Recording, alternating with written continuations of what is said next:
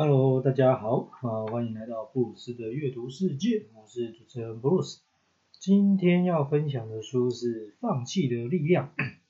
说真的，我觉得大家都说放弃很简单啊，因为你随便找个理由就可以放弃啊。哦，但是坚持下去却很难，因为有时候你就是找不到一个可以说服自己坚持下去的理由。可是我们可以想一想，就放弃真的有那么难做到吗？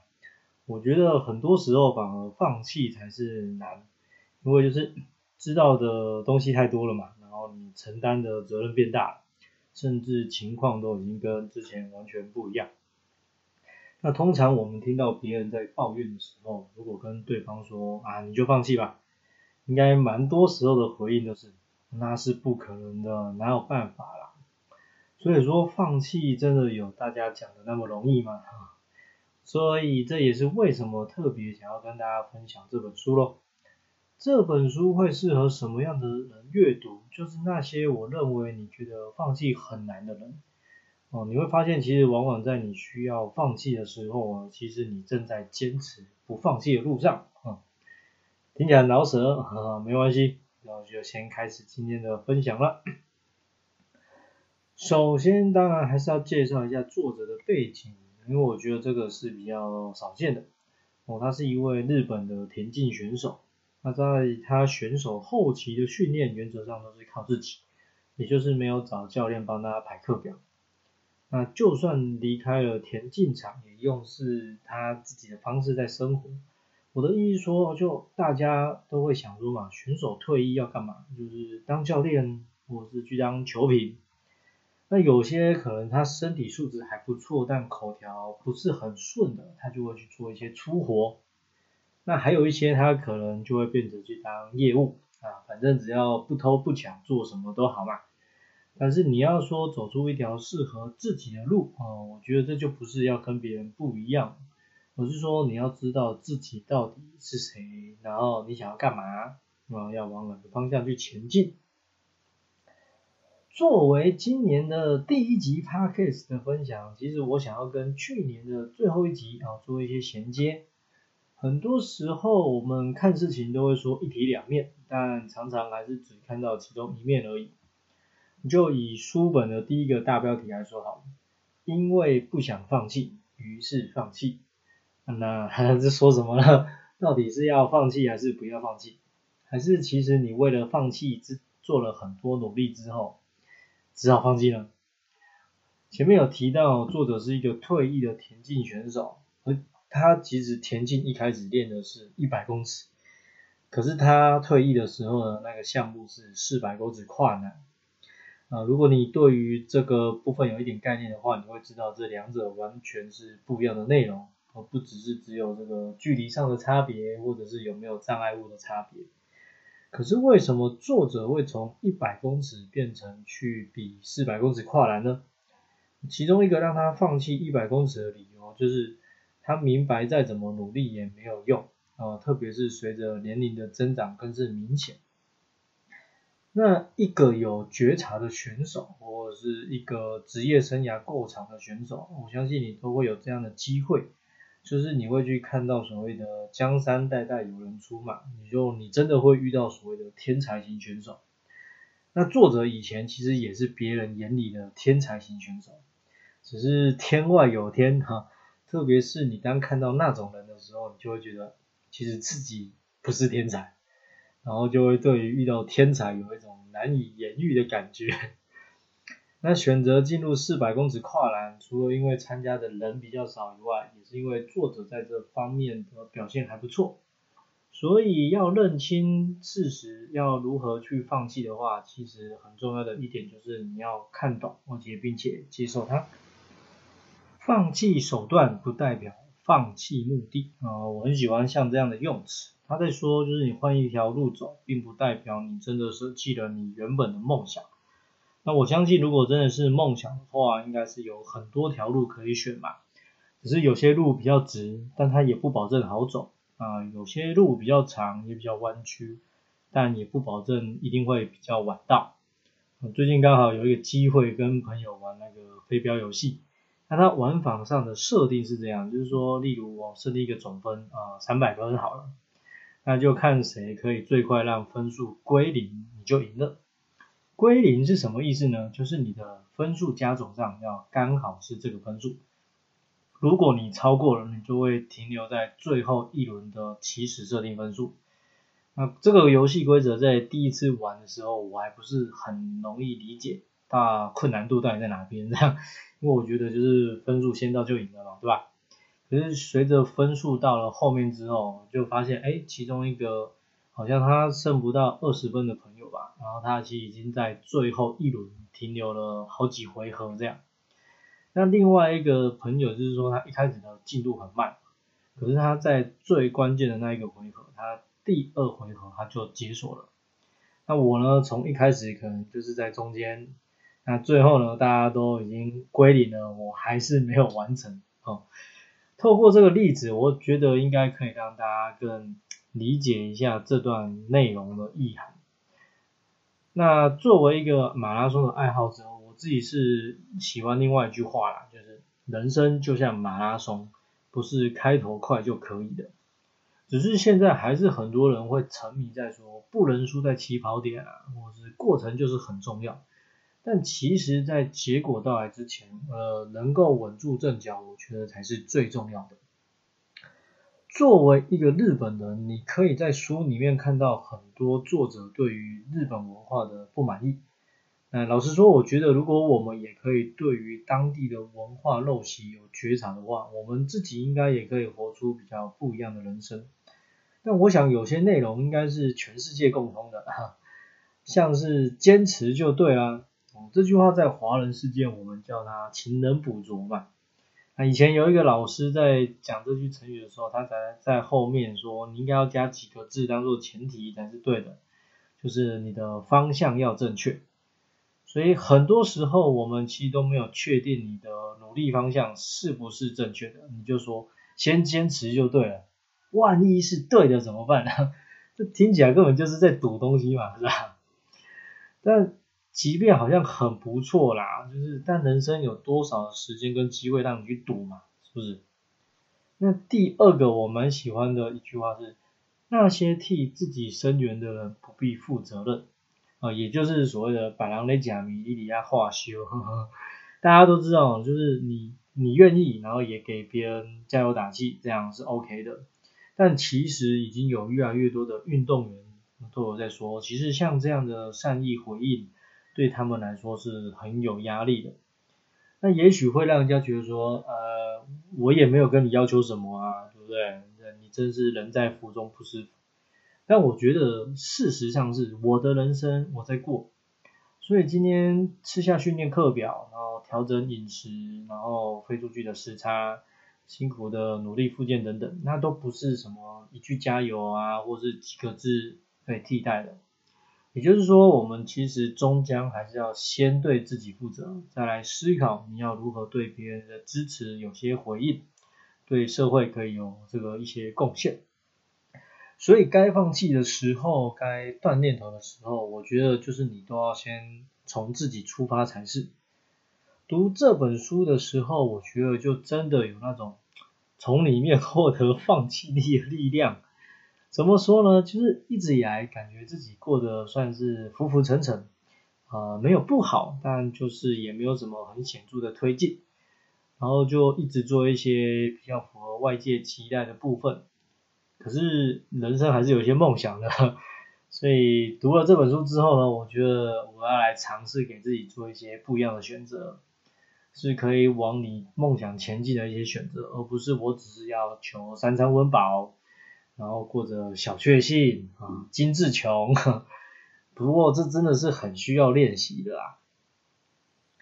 日本的隐退美学，欧美的轻快转身。我短短的十几个字，完全讲出东西方对于运动教育跟竞赛上的本质不同。很多人会觉得日本是日本，啊，自己是自己，但我觉得是这样的，日本其实可以往，真的是可以代表东方国家的一个很大的一部分。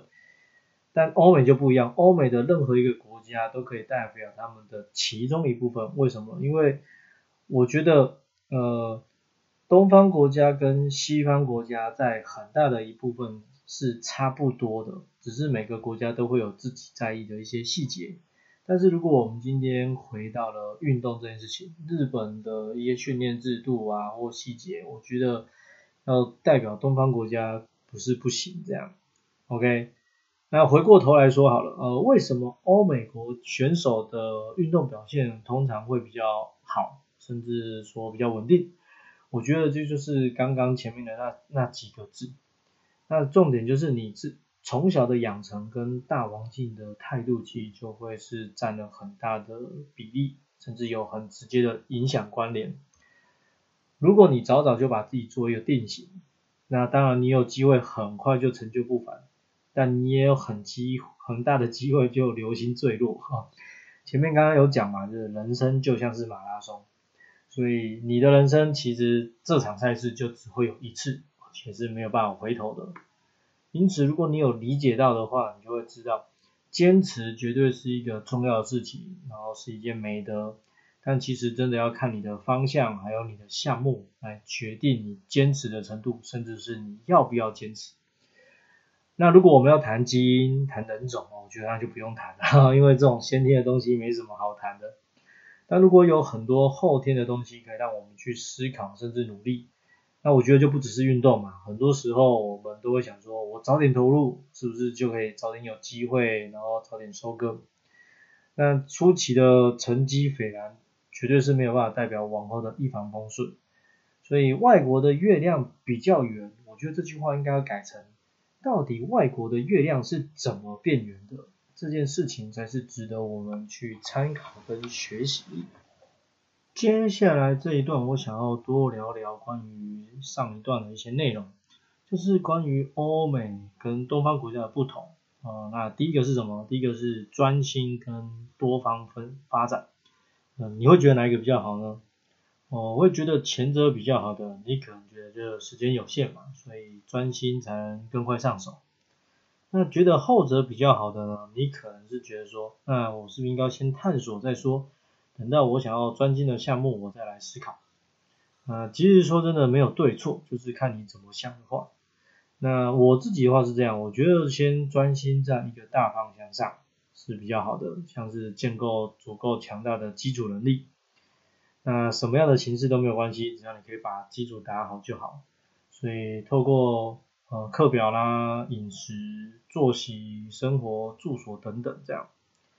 那多方发展，我觉得也是很重要的，因为如果你还不知道自己到底要什么的话，其实这时候找到自己想要的、有兴趣的很重要嘛。我们之前有分享过这样，所以我觉得它不一定是一个二择一，而是应该是可以同步进行的。第二个差别是找教练。作者有提到，通常在日本啊，教练是一个蛮关键的角色。那我自己的想法是，我觉得除了关键以外，其实它代表更多这个权威，还有不可质疑。那你今天把这件事情放在欧美的时候呢，他找教练其实就是看双方配合的状况怎么样嘛。所以如果你有稍微的看过一些体育消息新闻，应该都会知道，就是在欧美你换一个教练很正常。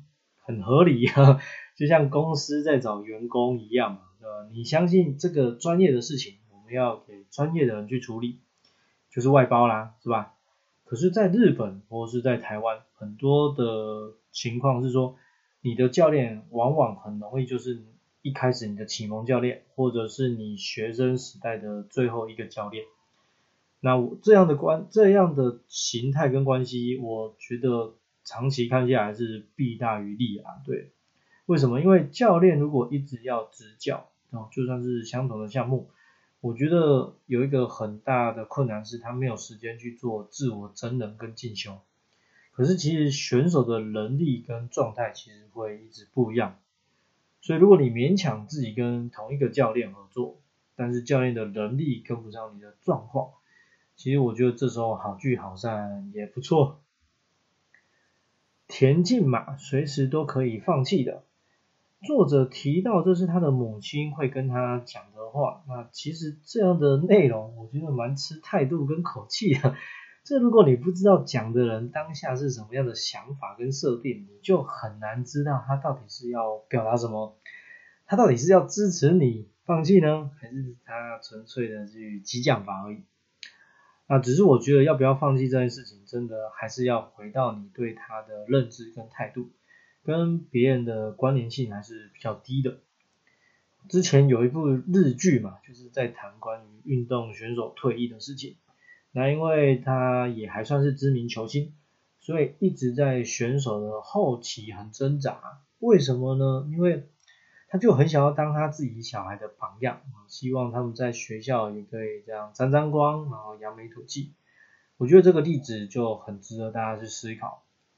那回过我啊，直接我讲我自己，如果是我，我会不会希望我的小孩看到我很帅气的模样，然后很认真的态度这样，甚至想要因为很崇拜嘛，就想要跟进这样。这种事情在棒球大联盟里面，其实还有一个这样的桥段这样。哦，所以其实运动真的是一个充满魔力的项目，也就是说，有可能一个观众因为受到了你的激励，然后甚至开始有了兴趣，幻想跟自己的偶像走在同一条路上。所以我觉得像这样的思维是很常见、很合理的，只是说对于当事人来说，这个是助力还是阻力就不一定了。啊，那可是整篇话说下来，我有一直在讲，就是人。真的还是要多先照顾自己。AKP 总选举产生的各自标准，哦，这个是我书里面最喜欢的一个例子啊。它的内容是在说，AKB 每年都会请大家票选一个可以出单曲的选手。其实这也意味着他的人气应该是最高的啦。啊，舞台上的位置就是现在大家讲的 C 位嘛。那这。听开一开始听起来其实蛮残忍，为什么？因为这个就是一个竞赛，那一个竞赛就代表会有一个名次，那多一点就是代表说可能有人会被淘汰，或者是他的心理会产生不平衡。然而就是在这里面的成员，他们其实自己转了链。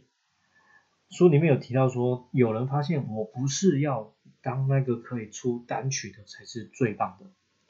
因为他想要知道的是，啊，我的优点到底有没有被看见，或者是我想要做的事情，我有没有被重视？所以如果有被看见，有被重视，他认为就算不能出单曲，但但是有达到他的设定，也是很棒的事情。我光是这样想，我觉得就可以让这个事情有很大的不一样。那像这样的事情，我觉得其实真的很需要去推广在标准化的环境里面。天生我材必有用，大家都会这样讲。可是我们会发现，每个人常常都被往同一个方向去推进，那肯定是没有根据大家的天赋在做发挥嘛。就像是都是为了带给人们快乐，还是可以有很多不同的角色定位跟形式。所以其实反而像这样的总选举模式，到后面可以让大家更去找到自己。书本的最后，作者再次提到一开始讲的，他说放弃在谈的是明白，也就是你可以在一件事情上慢慢的理清自己的情况，然后认识你的模样，找到你真的想要做的事情，而不再只是用曾经来决定这个一切啊，然后用符合别人的期待、满足别人的愿望等等，去做你那些你根本就没有办法胜任或是不喜欢的事情。那这样的过程其实不是说我们要让自己比较省时省力这样，而是说你要更知道我到底今天应该要在哪边拼命就对。这本书的分享我就先到这里了哈。老实说，我前面有讲嘛，我觉得读完之后就让人家有获得一些放弃的力量，也就是嗯，觉得有些事情好像真的该放下了，那有些事情好像可以。更努力的坚持下去，那种感觉上来了。事实上，在事情没有成型之前，就可以确定你的想法。我觉得这真的是非常重要的事情。那如果你可以在过程中慢慢的确定，或是做一些调整，也都是很棒的状态。今年度啊，因为我决定自己要来朝一些方向做一些调整嘛，所以要在这边先跟大家说，我更新的频率会下降。那当然希望至少是不是能还有保有一周一更，因为我觉得还是要继续保有这个阅读的习惯，这样可以让我自己有持续的输入啊，也就是做到一些学习跟进修。可是有没有时间跟办法做输出就不一定。但很久以前讲过嘛，像这样的事情一定有一定会有停止的时候，所以这也不是什么大事啦，只是对于如果你有真的长期在支持或收听的朋友就不好意思。不过回到这本书想要告诉我们的，就是你要去做你自己想要做的事情，所以自始至终也没有人逼我做这件事情，我做这件事情其实是蛮开心的，只是没有什么时间了哈。好了，有兴趣的话，记得要去找书来看哦。我是布鲁斯，我们下一集分享见，拜拜。